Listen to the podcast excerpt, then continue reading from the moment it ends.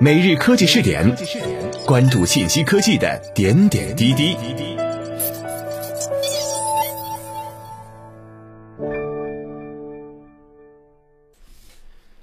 各位蜻蜓 FM 的听众朋友们，大家好，欢迎收听每日科技试点，我是主播李浩南。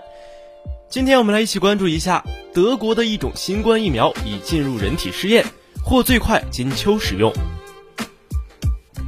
据外媒 BGR 报道，瑞德西韦可能是现在的热门话题，因为据美国顶级传染病专家安东尼福奇的说法，这种最初用于治疗埃博拉的抗病毒药物将为 COVID-19 患者带来新的治疗标准。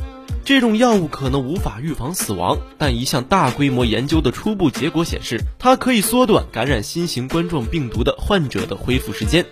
虽然 COVID-19 并发症仍会出现，但这种药物可能会帮助患者更快的恢复，减少他们的住院时减少他们的住院时间。这对患者和治疗大量 COVID-19 患者的医疗中心都有巨大的帮助。然而，目前新冠肺炎没有什么神药。许多科学家认为，疫苗是解决新冠大流行的终极武器。目前有大约九十种不同的候选疫苗已经在研发中。一种来自德国的全新疫苗刚刚进入人体试验阶段，最快在今年秋天就可以为数百万人提供，但那是紧急使用，或者说是不适用于普通人群的那种治疗方法。在第一线与疾病做斗争的人，包括医生、护士、警察和其他必要的人员，将是第一批接种这些疫苗的人。德国公司 BioNTech 开发出了一种名为 BNT 一六二的 COVID-19 疫苗。四月二十三号。首批十二人在德国接种了疫苗。BioNTech 公司与制药巨头辉瑞公司合作，将试验范围扩大到美国志愿者。他们最早将于下周获得该药。辉瑞公司可能会在今年秋天准备好该药物供紧急使用。两家公司计划联合开展 COVID-19 疫苗候选药物的临床试验，最终将在欧洲和美国的多个研究地点进行。辉瑞在本周早些时候的2020年第一季度财报中表示。两家公司估计，如果开发计划在技术上取得成功，并获得监管机构的批准，到二零二零年底有可能提供数百万剂疫苗，并有可能在二零二一年迅速扩大生产数亿剂疫苗的能力。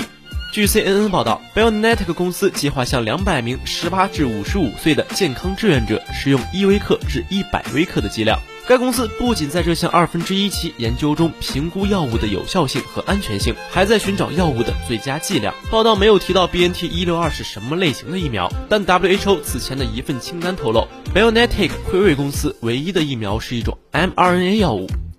截至四月二十号，该药物还处于临床前阶段。BioNTech 和辉瑞的公告也证实了 BNT 幺六二是一种 mRNA 疫苗。本周早些时候，《自然》杂志制作了图解，展示了这些疫苗之间的差异。上面的图片解释了基因疫苗，包括 RNA 和 DNA 类型的基因疫苗。BioNTech 并不是唯一一家正在研究 mRNA 疫苗的公司，该公司可能在秋季前准备好了疫苗紧急使用。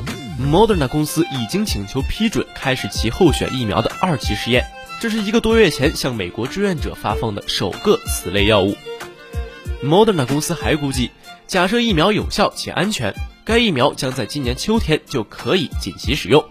另外，牛津大学研究人员此前也表示，他们有望在今年秋天研发出一种新冠病毒疫苗。以上就是今天每日科技试点的全部内容，我们下期再见。